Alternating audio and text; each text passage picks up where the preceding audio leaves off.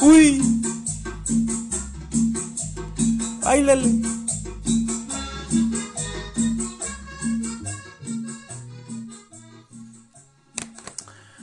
Espero que se encuentren de lo mejor. Desde la comodidad de sus casas o desde el anexo en el que me estén escuchando, les doy la bienvenida al primer podcast.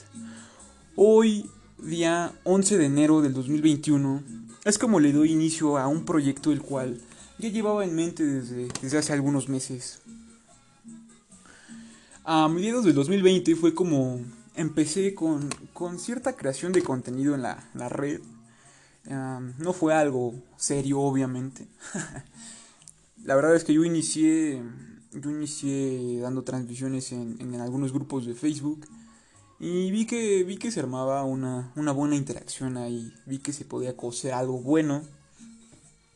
Y fue como, como decidí iniciar un podcast, ya que si bien es cierto, para, para todos, no, no es como que el 2020 haya sido el año más prolífero. Fue, fue un año lleno de complicaciones, al menos desde el punto de vista de su servidor. Y pues a pesar de todo eso me quedo con, con lo bueno del año, ¿saben? Fue, fue un año en donde aprendí varias cosas, en donde pude verle el lado positivo y el lado negativo y apreciarlo y aprender de ello, ya que eso es lo que nos forja como las personas que llegaremos a ser algún día. Que pues espero que todos los escuchas puedan llegar a ser una persona de bien, por supuesto. Ah,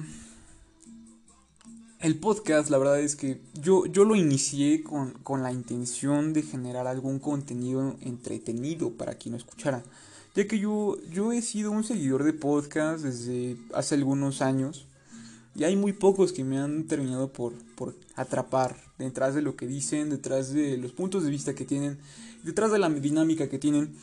La verdad es que yo no quisiera que el podcast se centrara solo en un tema detrás de cada una de las transmisiones, ya que esto para mí se me hace algo muy monótono, muy, muy repetitivo detrás de la dinámica eh, tal vez para, para próximas grabaciones tendremos algún invitado para poder armar una buena mesa de debate o, o algún otro tipo de interacción entre, entre el público y, y claramente el servidor.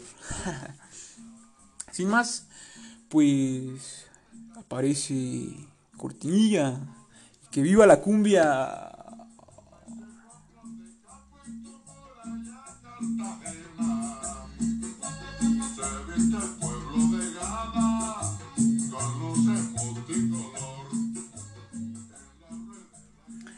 Hoy 11 de enero, pues se conmemora una de las, para mí, uno de los nacimientos más bonitos, ya que hoy se conmemora el cumpleaños de Albert Hoffman, el químico, me parece que suizo, que, que por primera vez logró sintetizar en 1938 el LSD, el ácido lisérgico. Yo la verdad es que soy un, soy una, um, un amante de todo este mundo. Como varios, varios temas detrás de la cultura general y detrás de la cultura popular.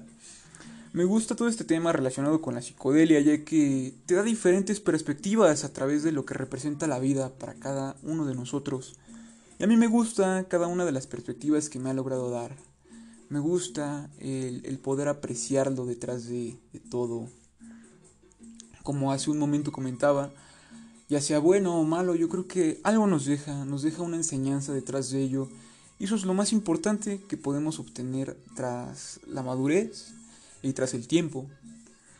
Entonces, yo, yo me siento feliz. Bueno, yo creo que la felicidad es, es algo espontáneo, ¿saben? Es algo momentáneo, es algo que llega en el momento que lo amerita. Tal vez hay noticias que, que te esperas y que si se concretan a lo que tú buscas, claramente te sentirás feliz. Pero la felicidad es, es algo momentáneo y es algo que, que, preserva en el momento en el que lo hayas vivido, por supuesto. Pero para mí la plenitud es aquel momento, o, o no aquel momento, sino toda esta continuidad de sensaciones, la cual te hacen sentir bien. Entonces, a lo que voy actualmente es que en, este momento me siento pleno. Pero, pero me, siento, me siento feliz también porque, porque he dado inicio a uno de los proyectos que tenía en mente desde ese tiempo. bueno, eh, dando continuidad a lo que estábamos hablando, es que nace Albert Hoffman. Eh, hay bastantes documentales sobre él y sobre todo lo que hizo, sobre toda su investigación. Inclusive hay una conexión bastante interesante que llegaron a tener con María Sabina, ya que tenía cierta correlación entre, entre el LSD y entre los hongos alucinógenos de María Sabina, esta indígena oaxaqueña que, hacía rituales por medio de, sus niños santos. Pues se me hace que, que, todo esto tiene, tiene una gran cultura por explorar y se ha visto muy prejuiciada con el pasar de los años ya que vivimos en un mundo donde, donde Estados Unidos siempre ha, tenido algunos gobiernos, principalmente el de Dixon. Yo, yo no soy quien para ponerme a hablar sobre política, sobre temas, temas controversiales, ya que tampoco quiero hacer un podcast de debate como para poder intercambiar puntos de vista totalmente diferentes, lo cual sabemos todos que siempre nos llevará a una discusión.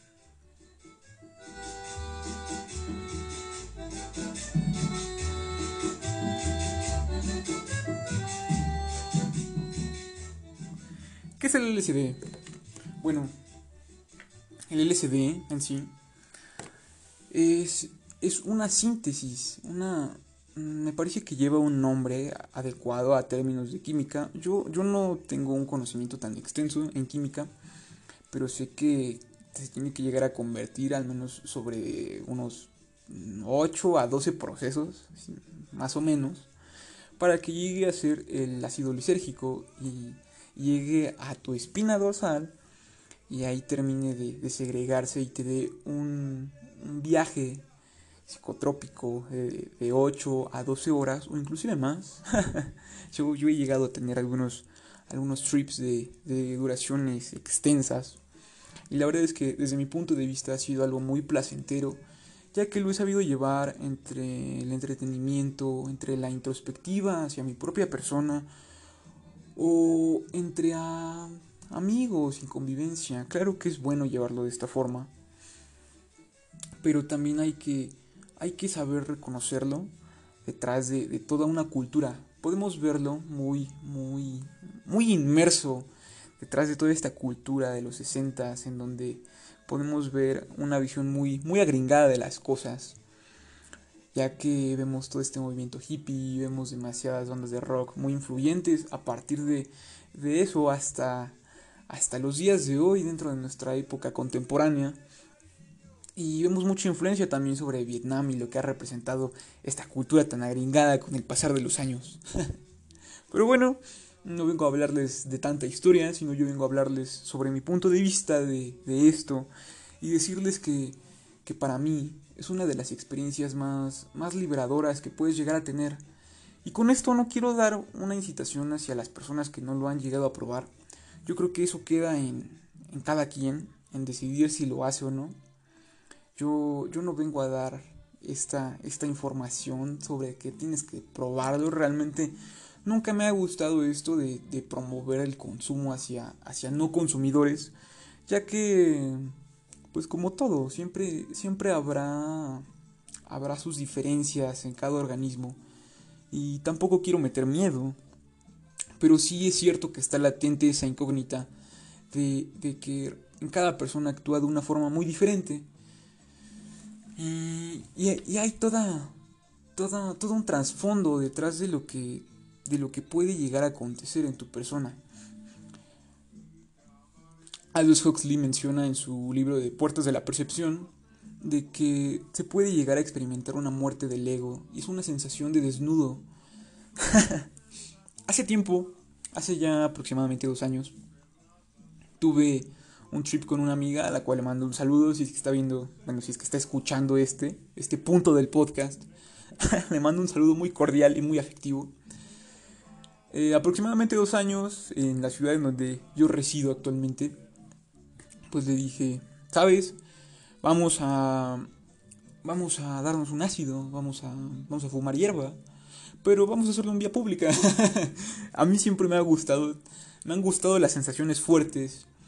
Y esto no solo se ve referido hacia el LSD, yo creo que en general me gustan las sensaciones fuertes, me gusta también las perspectivas que te pueden dar otro tipo de psicotrópicos. Pero, pero pues para esta ocasión yo dije, sabes, o sea, mm, es una persona que, que tiene interés sobre, sobre las sustancias pero hace dos años no tenía el mismo, el mismo punto de vista que tengo hoy en día, ¿cierto? Aparte de que las cosas eran diferentes hace dos años, no es lo mismo. Pero bueno, el chiste es que fui, fui por ella, nos vimos en un punto céntrico de la ciudad y le dije, bueno, pues ahora vamos a proceder hacia, hacia nuestra búsqueda por, por un buen ácido, ¿sabes? Por, por, por, el, por el de la tiendita. Fuimos, nos encaminamos hacia, hacia nuestro destino y después le dije, ¿sabes qué? Cómetelo. Y para quien no sepa cuál es la ingesta del ácido lisérgico, LSD, es por media oral. Bueno, la verdad es que hay bastantes sustancias que, que se pueden ingerir mediante cualquier mucosa. O sea, si el LSD te lo metes por la nariz, yo me imagino que igual pega, pero para empezar, si tú eres un consumidor, no te lo recomiendo. No te recomiendo que hagas ingesta de, LCD por otro medio que no sea la boca. Yo creo que es el más adecuado. No hay por qué comer ansias, y mucho menos basarse en mitos dentro de, diferentes comunidades apegadas a esto. Entonces, regresando a la anécdota a la cual estaba contando hace un momento, es que fui con mi amiga y le dije, bueno, pues cómetelo, y déjalo en tu boca cierto tiempo, y después de esto mm, te lo tragas. Fuimos caminando hacia un parque dentro de, de la zona céntrica de la ciudad, y ahí fue cuando me dijo, oye, ya estoy sintiendo esto, y le dije, sí, yo también. la verdad eh, es, es una sensación muy, muy única, muy bonita, ya que genera una euforia la subida y dentro de las primeras ocho horas que reflejan todos los mm, todos los efectos que tiene estuvimos estuvimos dialogando bastante y, y al final pues hay que tener en cuenta que esta persona de la cual les hablo que fue mi, mi acompañante durante esta anécdota no había tenido consumo de, ninguna droga hasta ese momento, pero ella se mostró interesada en ello y le dije, pues va, ¿sabes? O sea, creo que siempre he sido un buen sitter, pero pero para ese momento, eh, solo le dije, pues va, o sea, yo te cuido, no, no hay problema. Vamos a hacerlo a ver qué es lo que procede. Y nos dirigimos hacia, hacia otro parque, no, no tan lejos de, del que estábamos. Nos fuimos ahí y le dije, bueno, pues vamos a fumar. y lo chistoso para ese momento fue que yo tenía una pipa en donde fumábamos weed. y, pues la pipa constaba de de una cazoleta, de un heater de metálico como cualquier otro. Y, y una cabeza de pollo de esos que hacen De esas madres, pues pues no sé por qué lo había hecho, para mí se me hizo algo muy muy irónico para aquel momento y pues decidí acoplarlo y vaya que funcionó.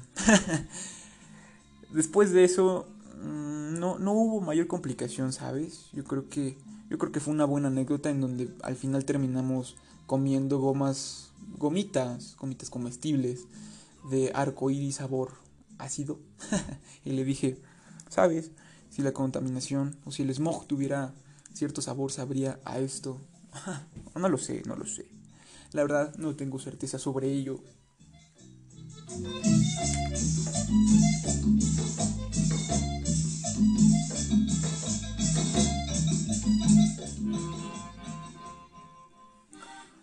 yo creo que no puedes no puedes ir con una visión muy concreta sobre lo que va a ser tu viaje de LSD, ya que en cada persona es completamente diferente la sensación que causa. Si tú estás interesado en hacerlo, yo te recomiendo que siempre vayas con una persona, con algún conocido, con algún amigo que realmente le tengas confianza y que él igual haya tenido alguna experiencia con LSD, ya que esto te será sumamente de ayuda para poder complementarlo bien a la hora de iniciarte en esto. Pero bueno, ese es mi punto de vista sobre el LCD y espero que espero que lo tomen a bien.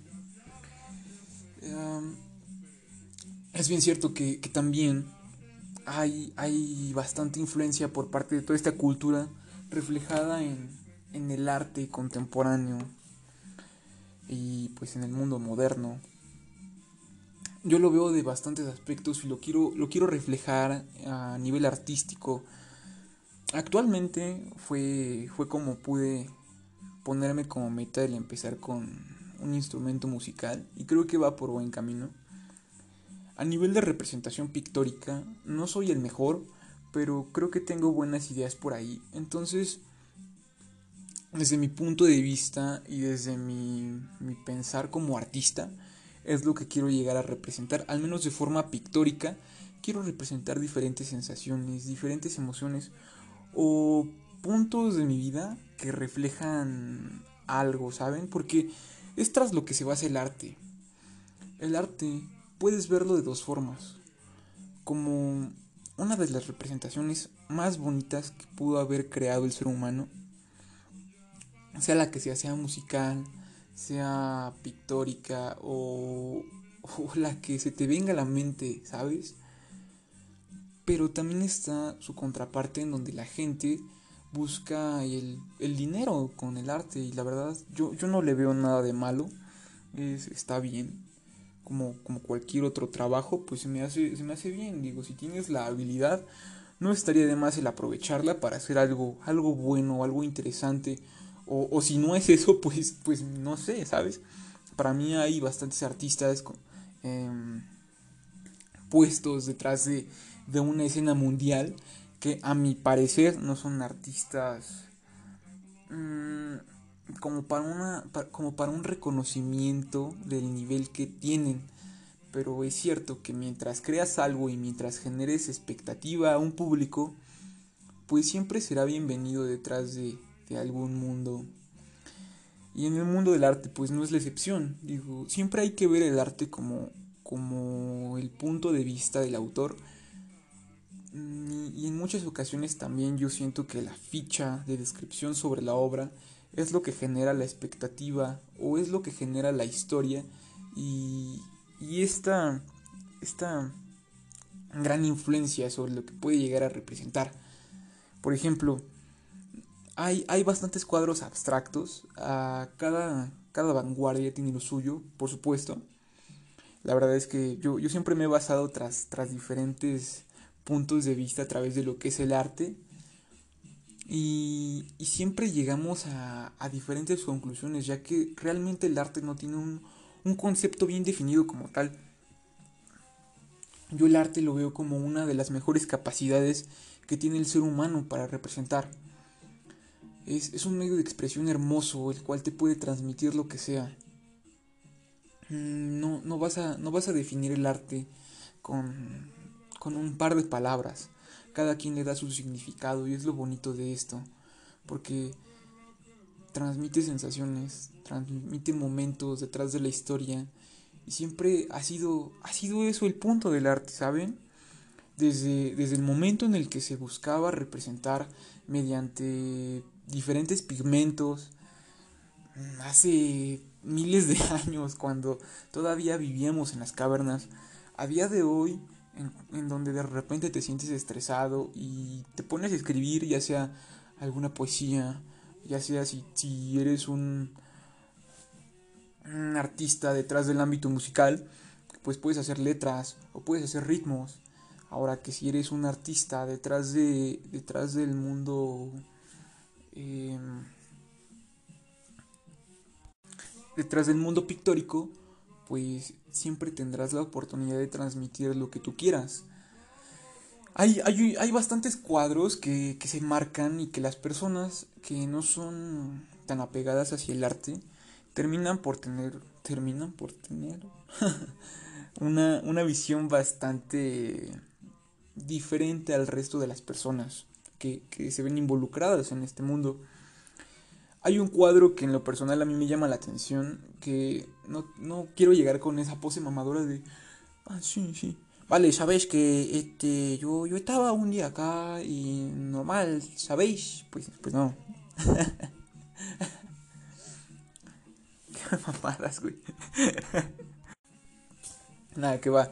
Pues me gusta, me gusta ese cuadro por lo que llegó a representar en su momento y por lo que representa la historia.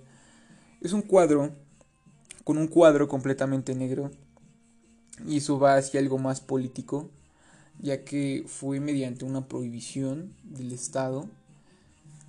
Me parece que fue para el año de 1915-1920, fue más o menos de ese periodo, en donde se prohibía el representar a alguna especie de autoridad o alguna especie de, representación ideológica, ¿saben?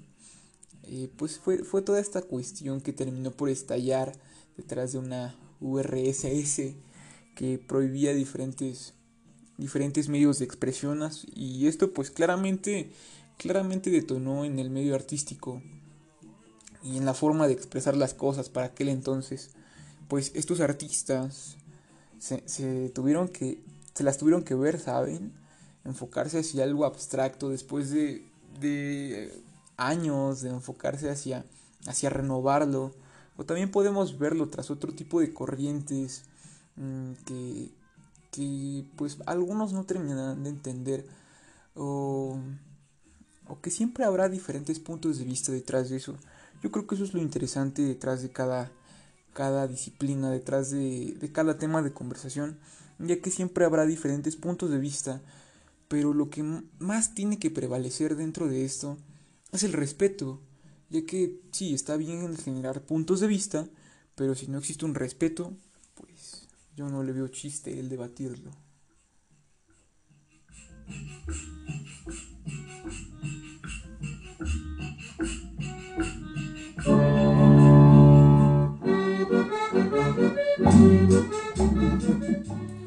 que viva la cumbia.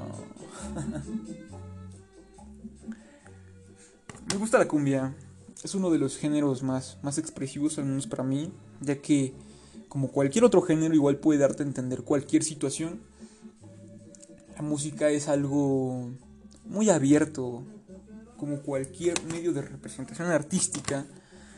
La cumbia se me hace uno de los mejores, ya que mm, no, al menos dentro de mi exploración, dentro de la música, hay, ciertas vertientes que se ven relacionadas hacia algo en específico. A mí me gusta la representación que han hecho Los Ángeles Negros hace, hace ya unos cuantos años.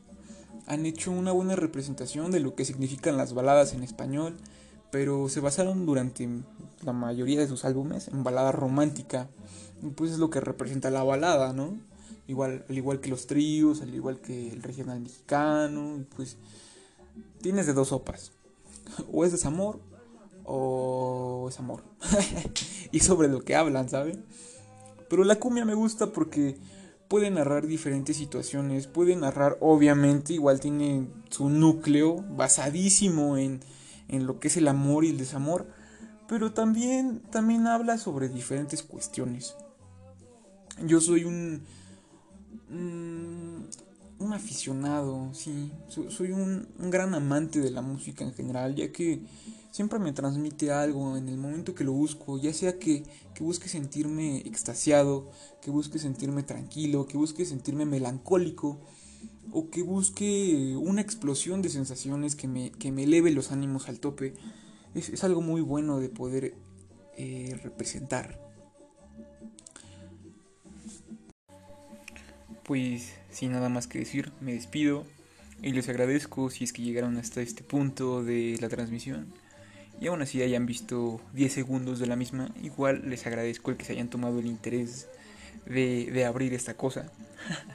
Espero que esto tenga más continuidad conforme pase el tiempo. Lo veo como una gran herramienta y pues hasta la próxima.